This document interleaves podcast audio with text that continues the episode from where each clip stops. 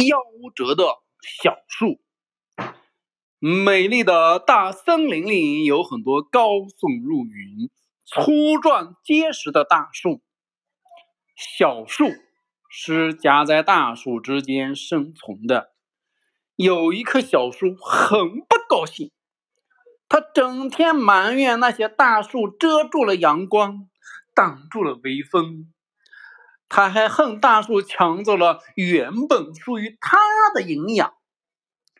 一天，森林里来了个伐木工人，小树叫住了伐木工人，向他诉说自己的不幸。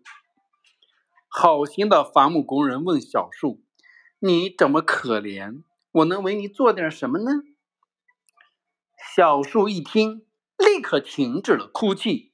他指着周围的大树大叫起来：“砍掉它们！砍掉它们！给我砍掉它们！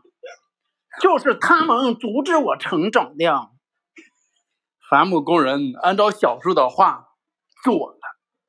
全把大树砍掉了，没多久，大树全部被砍掉了，只剩下那棵小树。小树心里别提有多高兴了，他情不自禁的欢呼道：“哦，再也没有什么可以阻止我成长的了。”可是，小树欢呼的太早了，在所有的大树都不见了之后。太阳出来了，小树没有大树的遮挡，被晒得浑身都焦枯了。